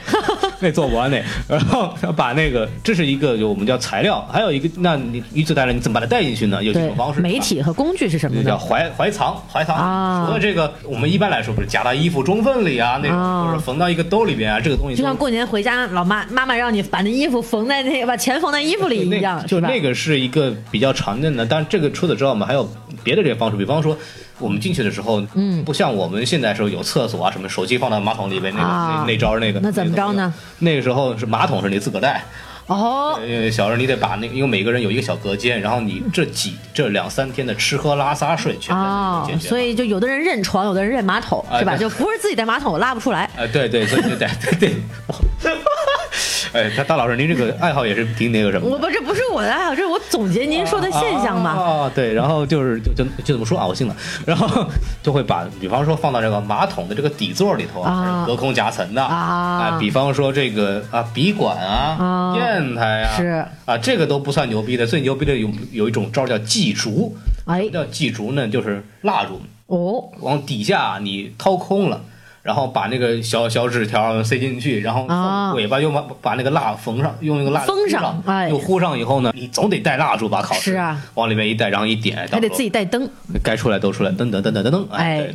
对，这个所以其实以前古代科举考试的时候，就是说你不是像咱们现在可能进去考两三个小时就出来对就完了，他们要考好几天呢，就像对坐监狱一样，一个人一个小房间。对对对对吧？就是还得你在里面，就外面给你递点饭吃。哎，有好像也有递饭这个夹带纸条啊的，嗯是跟你吧？就是刚刚说小馒头嘛，啊就是馍里边什么夹这个东西哎是很正常的。对是的是的这个算什么比较低级的？你是带东西进去，还有一种夹带你是。写东西，你就写在衣服上。哎当然，你说你直接写在衣服上，肯定被人发现。是啊所以由此以来呢，就会有几种新的方法，比方说，呃，这个真是在那个当时的史书上有记载的啊，就哦是用乌贼汁。哇，乌贼汁，你把那东西写在衣服的内层里边去，哎然后呢，你把那个衣服抹上泥，哎这样看不见了，对吧？是但是你抹上泥，当时湿了，你进考场时候就干了，干了以后把土那么一抖了，哎，字儿就出来了。哇！但这个还不够了牛逼，最牛逼是什么呢？这个乌贼汁啊，你现在是黑的，你出来以后呢，它这个东西墨汁会自动的消失，不起这哦，就毁尸灭迹了，就黑化肥会挥发是吧哎？对，就李泽钧那 感觉吧。我大佬，您再重复几遍，要不？黑化肥会挥发哎，黑化肥发黑会发黑啊，啊，这东西反正 就红凤凰、粉凤凰。哎呦，哎呦我 的妈！然后陈少可能大赛了，啊嗯就这个只是一种啊，当然这个还不算牛逼的，还有一是吗种东西叫嗯，就是叫用盐水写字儿。哎，用盐水写字儿呢，大家如果小时候上过自然科学呢，应该很多人也玩过。是拿热一点啊，嗯文字就出来了。所以是的说，为为什么说我们要带蜡烛呢？对吧？啊那个把衣服那么一烘啊，一看字儿出来了以后，也可以接着抄。是啊，这个就是基础的化学原理啊。对对对对就对是，当时古人还是非常的呃，反正挺有招儿，挺有招儿。对对对对，但是这是这是管夹带的这一层。你看还有一种，比方说叫传纸条怎么传呢？有一个东西叫飞鸽传书的，怎么啊，玩呢？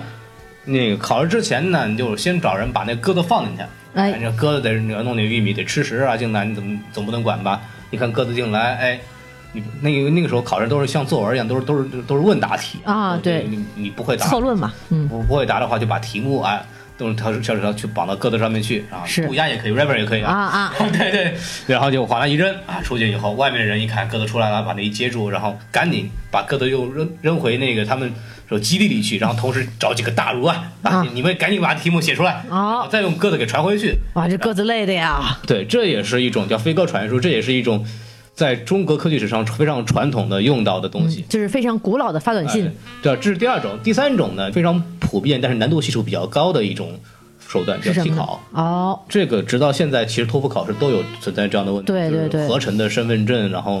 雇人来考试，啊是的这个是后话，这个不讲。但当时这种情况也存在的，嗯啊，当时我据说是考一次是一百两吧，这你哦想一两能够当。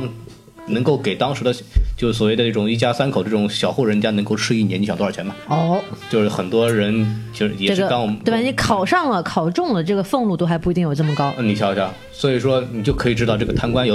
为什么贪婪，你就懂懂了啊。就是很多人，很多人可能就像我们在这部电影里面看到一样，就是家里很有钱，但是学就没好好上学嘛，哎然后就雇那些穷苦读生帮着替考。这里其中有一个非常有名的这个，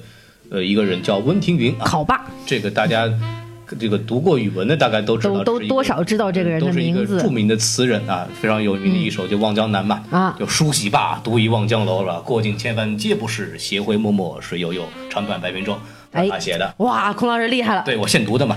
棒棒的，你照着屏幕读，一个字儿都不差你呢。看看啊，对，就他他是一个非常非常著名的替考能手，嗯，呃，这个人有个外号叫树救人，哦，他为什么叫树救人呢？这个是这样子的：唐宣宗大中十二年的会试上，哎那，是哪一年呢？我并没 有去，但是在唐朝的中后期，啊对是对对，那个时候还是考策略为主，然后而且那个时候他的对考试的监管还不够严，那个时候还没对有，说那个科举制才发展了，可能对一一两百年，没多长时间。对对，没超过那个隋朝一共才没多少年嘛。对对对对然后那个时候还没有说把民族糊掉以后，然后再批卷的那种一系列的这种后期的那种防作弊的方式，当时管得比较松。嗯是他因为他已经出名儿，而且大家都知道这个家伙来考试他妈肯定不单纯。啊那好，那你既然今年过来考试，我就把你放在主考官那个办公室门口，啊，你就把你放哪，你就放哪就离考官最近，呃盯着你，你还能出什么问题吗？对，没错。然后结果说，哎，一看一大道题目，咵写了一千多个字儿啊，提早退场。还有考试，你看这估计也没时间了吧？哎应该没问题了吧？是结果后面有人一查，发现他那一场考试已经给八个人写完文章嗯了。哇呀，就这个人是一个才子，啊，他的他的那个婉约的词的写写作真是非常非常的速度高特别快。但是他最有名的竟然是给人打小抄。嗯，这个在我当时在看这个资料的时候，我觉得非常逗。这个之前有人就是说，这种替考现象有十之三四，就是说这个不是一个偶然现象，这是一个大规模发生的现象。对，只是他比较特别牛逼，所以对就被对人对，记住了。所以说这也是一个比较好玩的一个史实吧。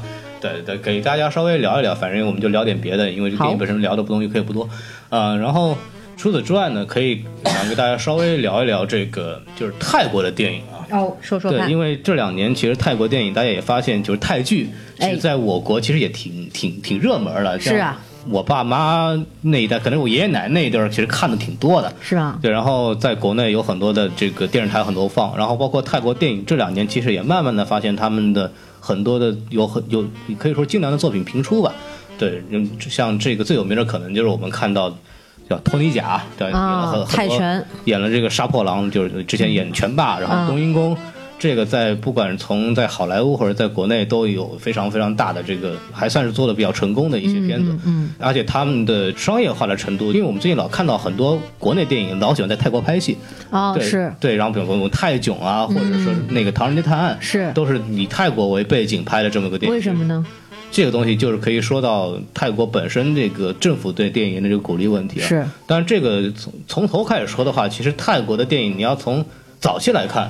其实它跟中国的电影其实最开始的路数是发差展不多脉的络挺相似的。对，当时泰国也是在就我们叫十九世纪、十九世纪初、十八世纪末的这个时候，嗯，电影刚刚进入所谓亚洲市场的时候，是都是由外国的公司，像泰国是用日本公司啊来开始去把这个电影东西带到这个泰国本土去，然后。当时电影来说，其实还是一个跟所有的艺术的开始一样，都是属于一个贵族的玩贵族玩意玩儿贵族玩法就是一般人是看不起，也不会去看的东西。是当时泰国人是谁在玩呢？是皇族在玩。亲王。对，当时人家是，但是当时泰国还是个父，就是所谓叫帝王制，还不现在现在也有人家也是有现这在帝王君主立宪制，君主立宪制是君主集权的这么一个啊国家制度嘛？君主对集，权，中央集权。中央集啊，就要不要不要说这个词儿啊，不要说这个词儿。然后、啊，好的， 对，第一部片子还是一九一零年，就是泰王拉玛五世的皇家庆典的一个活动纪录片。哦这是泰国历史上第一部这个本土电影。啊哦然，后就像咱们的定军山一样，是对吧？，嗯呃，对对，丁君山那个，对，有点那感觉，但丁君山是京剧电影啊，这是，个放一边反儿正。都是本土电影呗。对，然后之后呢，泰国的老牌的一些公司，像什么联合影院公司啊，都是皇室和皇家的人牵头做出来的。哦，然后直到可能到，呃，泰国从君主制到君主立宪制以后，那那些所谓的由国家或者是由皇族。来来控制或者来开发的公司，到后来变慢慢变成民营化，然啊后可能，到就跟我们现在国有企业民营化对，一其实样很嘛像，对。然后到了一个七十年代，可以算做这个高潮吧，变成了一个我们在美好莱坞也见过，在国内现在还存在的，就是我们叫大制片公司的这个制度，啊就是院线和制作公司是来宣发是一体化的。啊这种情况下，制发合一，为什么？是因为当时的好莱坞和香港电影非常强势，是的，然后本土电影如果想上，想上院线的话，必须得是院线自己愿意投资，对，这只就能造是自己操控这个排这片。这就造成了这种客观造成这种原因。但后来到要到八十年代以后，因为整体的这个社会变革嘛，然后泰国又就所谓就人民日益日益你增长的的精神文化需求和落后的物质生产水平，对对对对对，这是我们上一个阶段的这个。对我们现在主要矛盾已经被社会主义主要矛盾啊，我社会主义初级阶段的主要矛对主盾要是矛盾这个，但是对现在我们这个是发展不平均了，不一已样。经已经变化了，对我们对这个这现个在我们国家的主要矛盾已经不一样了你，看，我们多多会学习最新精神。我们都是很很进步的。对对对对，所以说当时就存在一个问题，就是说，看好莱坞大片和香港电影大景如情，一线城市和那个比方说，不像曼谷那些人，可能就没人看这个所谓的本土。其实就跟咱们现在国家嗯就是中国的这个北京、上海，还有这样的大大的一线城市，消费的主要是好莱坞大片对，的这个情形很相似。嗯对，而且甚至其实当时已经。已经，他们已经做出了一些应对方法，比方说大幅度的提高那些国产保护月，啊， 广场舞会都没有了，就这点泰国好就好在这，它没有这个东西，它对它最多就是说我大幅度的提高税收，啊就国外进口电影的税收。对，但是香港电影和这个好莱坞电影不惧这个高税收，对依然要进军泰国市它场依。然能够进来，是然后那造成了就本土的这个市场一再萎缩，因为院线都不愿意上这片子了，然后是也不愿意投，慢慢就下来了。直到后来是到了可能在九十年代到两新千禧年、新千年那个时候，对慢慢泰国电影才刚刚起，那时候才起来的。对，他当时怎么起来的？其实有一系列的原因。可以给大家讲一下，我们看他的这些原因，就可以看出来我国电影很多的东西是可以借鉴有一些变化的。比是的方说，当时大量的应用了就是海归导演，之前查资料有看到啊，就是说在二零零一年的时候啊，有泰国上映了一部片子，然后这部片子是由他们的一个皇室成员，哦叫做查特里亲王拍的一部电影，叫《苏利犹太》。这个苏利犹太是什么？不，它不是铁板鱿鱼啊，哎嗨就是不用你说，我猜不上哪儿去啊。这个零一年的时候啊，投资高达四亿泰铢。四亿泰铢是什么概念？用现在的汇率来算，大概是将近八千万人民币。哎呦，我你想想看，在二零零一年的时候，八千万人民币也是一个很大的投资的电影啊。而且你算泰国那个人口，你就不容易了。是是，对你再对嗯想想它的 GDP，你就想知道这投入有多大。那么。高投入自然带来也就是高票房，这一部哎你瞧票瞧房在泰国本土的票房是七亿泰铢，是当是有史以来的这个泰国票房之最，哦呦，相当厉害。那那讲的是一个什么故事呢？你给说讲说。的是这个呃，十六世纪的这个泰国，在民族危机危难的时候，有一个王妃啊，美丽的这个王后啊，挺身而出，这个为国嗯王妃为国捐躯了啊。唱那么红豆啊什么嗯的，，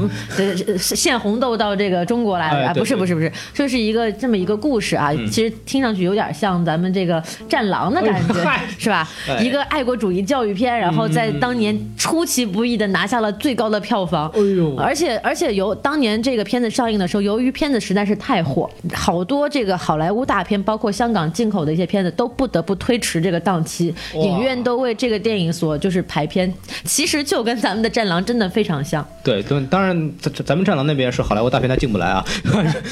对对，我们也可以理解为就是说不得不推迟档期嘛，哎对吧？是因为看，嗯因为确不得实 不推迟档期啊。确实，当时《战狼》这个上映的时候，可能不是好莱坞大片，而是很多国产片，就是为了避开《战狼》的这个风头，然后就当延迟了自己的档期。当时据说好像是为了这个建军伟业、建军大业这个事儿给让的，不过 anyway 了，哎，就反正反正对嗯确实就是，你就这么理解一下吧，就是一个泰国的民族主义的爱国主义的一个片子，然后取得了一个空前的成功。嗯没错。然后从这部片子开始，可能泰国的这个电影市场开始嗯就是发、就是发达起来了。这对，那是一个标志性的一个一个标东志西性的事件。对我们希望《战狼》也能够成为我们国家这个电影市场的一个未来叙述影史的时候的一个标志性对事件，对对对，我们来说回来，表达了一个美好的愿 望。对我们，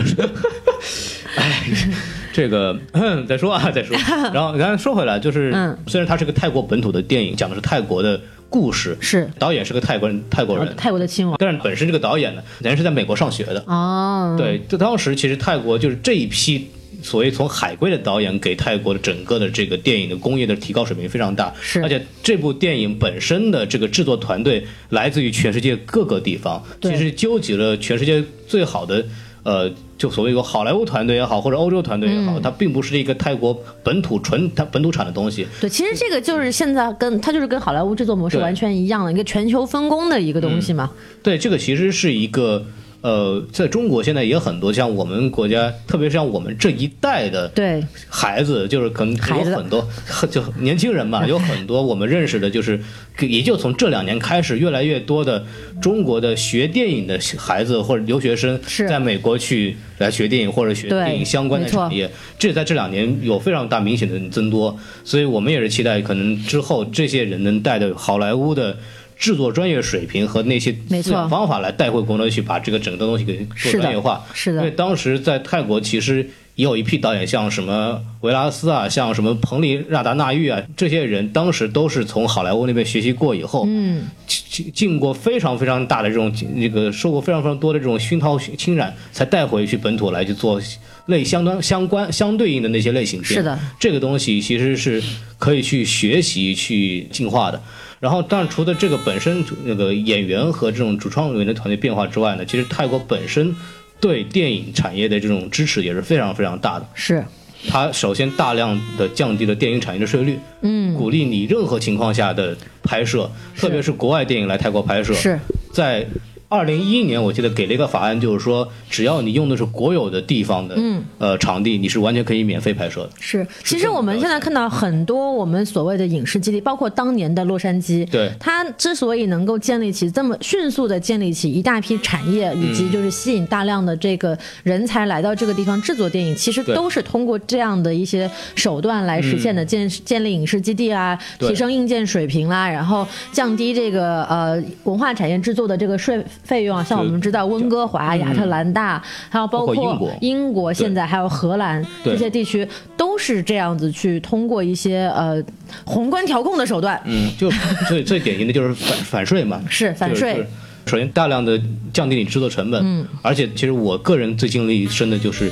降低设备进口关税，为什么？是就是就不光是我们进口设备了，从现在从我们一个摄制组，比如说像美国摄制组想去国内去拍戏，嗯，连这个设备能不能批准让你进来都需要对很多的审查，是的这是个的其实是挺伤的，你知道吗没？错，因为很多的镜头表现，包括一些镜头，尤其是镜运动镜头啊，对对它一定要有一些专业的设备，比如说你的滑轨、你的吊臂等等，都得进来才能做到这些事情。对但如果你没有这话，你的这个导演，你再好的设想你也实现不了。对，而且他们其实里边还有一个有一个法案，我觉得挺好的，就是减低海外演员的税收啊他就是说你们在就鼓励泰国合拍呗戏的。不，他们在泰国拍戏的个人演员的收入应该是算在泰国的那个税收里边去的。嗯啊是他把这个税率降低了，啊那你就演员，那海外演员能拿的也愿意钱也过来多了啊对，这个整体这一系列东西有几个好的，第一个就是说，首先肯定是在泰国拍戏能带动当地的就业和旅游。是的，因为你拍的漂亮，把泰国本土的风景都可以展现出来，这是一个最好的广告。是第二个就是说，你可以非常好的提升当地的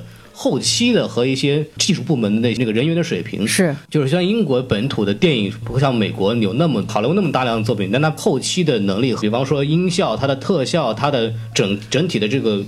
呃技术水平，都达到了世界一流的对，水平。因为现在其实很多好莱坞电影的后期都不是在美国做对的，很多都是外包到英国的团队对做的，或者是请英国的团队到美国来参与这个后期的制作。像我们看的很多漫威的电影，其实都是英国的后期制作团队来做的。对，特别是最有名的就是《星战》，《星战》的全系列全在那个英国的 Prime Movies 做的。是就是这种你过来拍电影优惠，你总得就近用电影人才吧？你没错由此培养出来当地电影人才的技术水平进步，这是没错非常非常有利于本土的电影是的产业的发展的。这是一个从政策上来讲泰国的这个变化。嗯，还有就是泰国本身这个在商业化的运作方面，其实也是非常非常的成熟的。是那国内可能有各种各样的原因吧，咱们就不细说了。其实很多电影它并不是一个纯商业的做法啊完全能做出来的。啊，但像泰国就是很明显，就泰国擅长什么？一个是青春片，嗯，一个是恐怖片。恐怖片这个其实可能大家比较有印象，嗯在早年的时候，大家对于泰国的电影印象都是恐怖片嘛。对对因为它的这个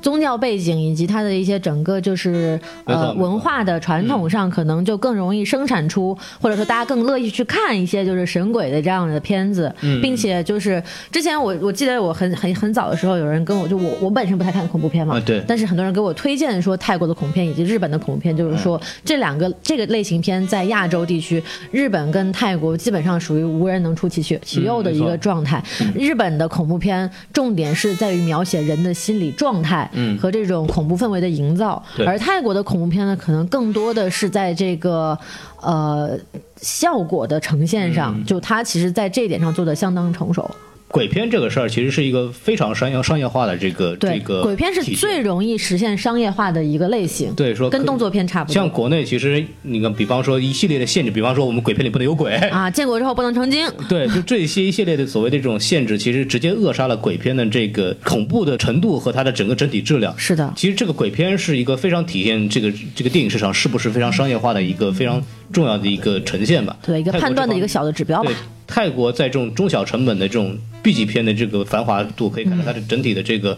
呃商业化是非常非常成熟的。是然后还有一个就是为什么它的商业化做那么好呢？还有一个原因就是我们刚提到，在八十年代的时候，呃，整体的泰国的电影呈现一个非常绝望的境界，很多电影导演呢没事儿干，开始拍广告了。啊，而且泰国的广告，大家如果最近会浏览这种社交媒体，会发现经常有说很多神广告，嗯就是泰国的这种广告片还是非常有意思的。脑洞很大的，有很多大量的泰国的导演其实都是从广告导演出身的，嗯，就不光是泰国导演，其实很多好莱坞导演都是广告导演出身，对麦考贝是吧安？排好贝对对，嗯，他们最典型的都像像那个，比如泰国有个导演叫朗斯尼美毕达也，嗯这个我们刚刚提到这个非常有名的标志性的恐怖片叫《鬼泣》，嗯就是他拍的，是他就是从广告导演出身的，没错包括我们这部电影的导演啊，叫纳塔武·蓬皮利亚，嗯就是我们天才枪手导演，他也是一个以拍广告片为主的这么一个导演。是的其实说这方面他的好处是什么呢？他们非常明白观众喜欢看什么东西，尤对其在视觉呈现上面。对，其实是这样子的，因为刚好，哎呀， 哎，说到这儿，我就刚刚好，我现在不是在做广告嘛，哎，对，对我们其实现在找导演的话，很多客户喜欢找泰国的导演，哦就是为什么呢？就就是因为他们泰国导演就是在广告业的拍摄这一块已经就是对嗯做的很，他们他们是从什么出发？他们是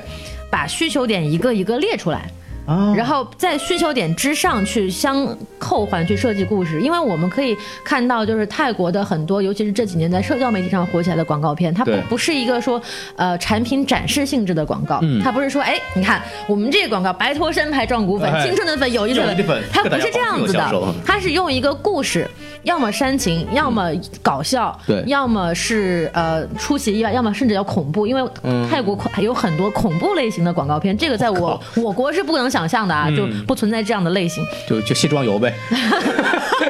这个可以考 虑。对他们会会通会用这种就是故事性的思维去构建一个广告。嗯，为什么说这样的广告对他们的电影电影工业有很大的影响？为什么呢因为就是这样的广告，第一，它基本上不在传统媒体上去播出，哦，它主要是流传于社交媒体流。窜于社交媒体。社交媒体，那么社交媒体来讲，自然而然就是一些相对年轻的一些受众。对而且社交媒体给它的这个空间会更大，它可以两分钟、五分钟、十分钟，甚至都可以。如果是传统的 TVC 广告的话，可能就只有十五秒、三十秒、六十秒。 因为人家他们是按秒算他钱的们广告，有很很强烈的限制，对所以说这一批导演，他们为了摆脱这样的传统的媒体的限制，他们就去呃转型到社交媒体上，然嗯后根据这些受众的需求，然后再根据客户的这个定制需求，他们再去构建这样一套整个故事体系，嗯去用一些年轻化的手法来体现广告，对对对所以这样形成了一个良性的互动，年轻人会觉得说，哎，这广告这么酷，这么牛逼，我喜欢，我要去学。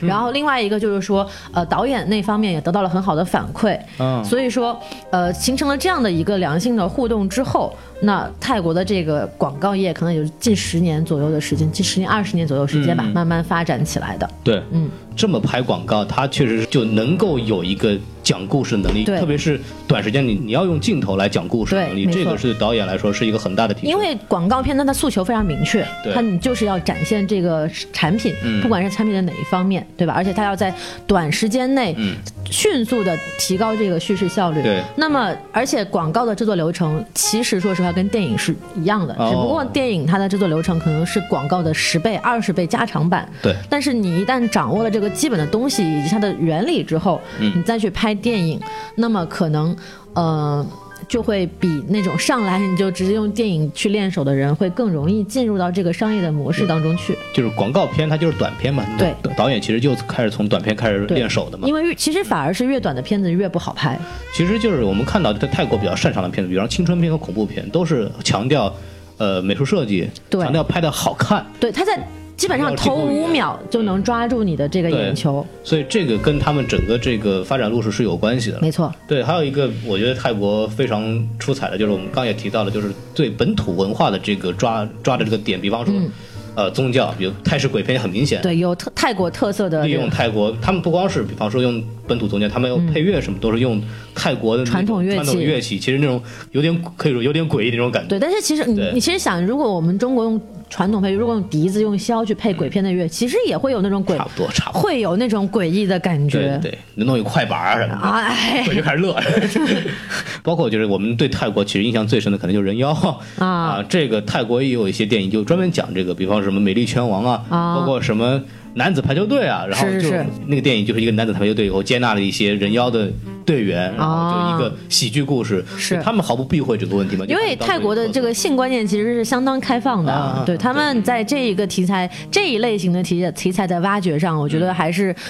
拓拓宽了很大的空间的啊。对对对对因为首先就是不得不承认，这在这一类题材上的的这个空间其实是满足了人们猎奇的需求了没嘛错。那满足了这一块市场需求之后，那么你在这个量有基础的保障情况下，你再去探索一些可能表现手法什么的，那这个空间就大了很多了。哎，他就是我们就是有点说就是说。黄包不容易出彩的这个原因对，嘛，其实其实皮儿薄嗯其实就对，其实其实是这样子的，对对对，所以说，哎，其实我们就差不多吧，嗯，就聊到这儿，就是给大家稍微说一下，因为最近这个事儿我觉得很奇怪，因为我国电影有这么大的市场，其实一直弄不起来，并不是说亚洲国家的呃水平，或者是我们就不适合干这个事。其实你看其他的东南亚国家，日本啊、韩韩国，尤其是韩国类型片，都做得非常好，特别是类型片方面，对中国在这方面其实差得非常远，稍微有一点好的类型片都能有很好的票房。是就是动像动作片嘛，对，所以说完全就可以去借鉴一下它其他国家的发展模式。嗯当然，就国情不太一样，这个有有这个我们叫思想政治方面的一些不一样的地方吧。但是我觉得很多的呃政策和什么东西是完全可以进一步的开放去来做，没错没错特别是我们要发发展我们的社会主义的文化 产业嘛。对对，我就是大家可以去从里面看到，就是别的电影它的这个整个的发展经历是有些东西是我们能可以预示到借鉴的预识到以后可能会做到，因为像刚刚我们也说的那么多。小宋老师这样的这种留学生，以后他们可能回到国内去做电影，他们这一批人开始做到项目的时候，可能就我们的东西会有一个质的提升，我们也非常期待这一天到来。对，没错，嗯，对，就是刚才我们聊了这么多泰国产业啊，这种电影产业的东西，其实是怎么来的呢？就我们也没有那么丰富的文化知识啦，我们也 是水平不够高啊。对对，我们我们也是查资料查来的，所以说在这里要特别感谢一下这个作者叫陈晓达，文章的名字叫做《透视当代泰国电影产业的崛起》。这篇文章是发表在浙江传媒学院学报上的一篇文嗯章，很多资料我们所看的东西都是来自于这篇文章的。对所以说大家如果有兴趣的话，也可以把这篇文章找来自己就是更深入的阅读一下。对啊，嗯对，然这后个在百度文库上是免费可以去看 到的。然后但是我们不鼓励这样的行为啊，就是对鼓励大家去知网上去付费购买这样的这个论文知识。我们也是就是很尊重知识产权的，嗯对所以说在此也就对这个作者表示一下特别的感谢啊。对对对对谢谢陈老师。哎，对对，如果有这个什么需求呢，跟我们联系，我对们也不会给 你钱的。 今天我们就聊到这儿吧，然好的后聊了也不少时间了，就然后除了电影之外，讲了不少别的东西。对然后还是这样，呃，欢迎大家继续关注我们的什么电台，哎然后我们还有这个微信公众号啊，啊，已经 N 年没有更新的微信公众号啊哎哦，对，S M F M 二零一六。 ，S M F M 二零一六。对这个东西，为什么要让加大家加微信号呢？是因为我们有这个微信的粉丝群啊，哎大家一个大家很多人都特别喜欢大老师的是吧？就是、看不见的大老师， 看看不见大佬，可以看看大佬是长什么样的啊，就是可以去加我们的这个里面那个机器人，然后进群。还有对就是说我们那个微博账号啊，这个叫什么 FM，大家可以去微博搜一下。为什么为什么让大家关注一下呢？因为我们的抽奖、送票这些东西呢，一般都在微博平台。台上进行。对对对。嗯所以说，还是希望大家去关注一下，然后我们就把今天的节目到此结束吧。到此结束好拜拜。拜拜。哎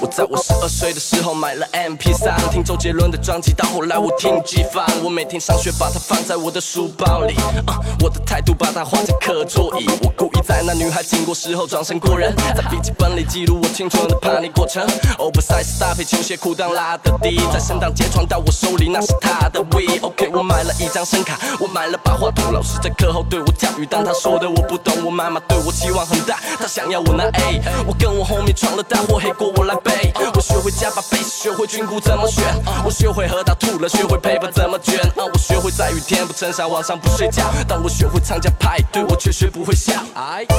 哎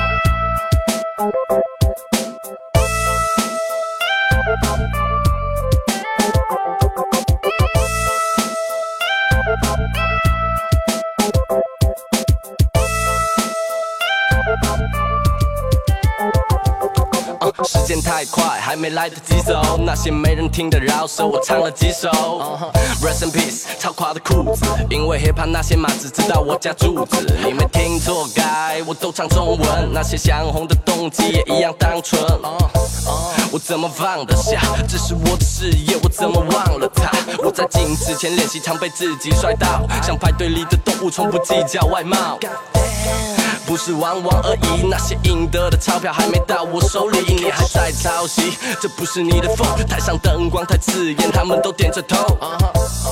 唱那几句怎么够？来我房间，在今晚我教你怎么露，bitch。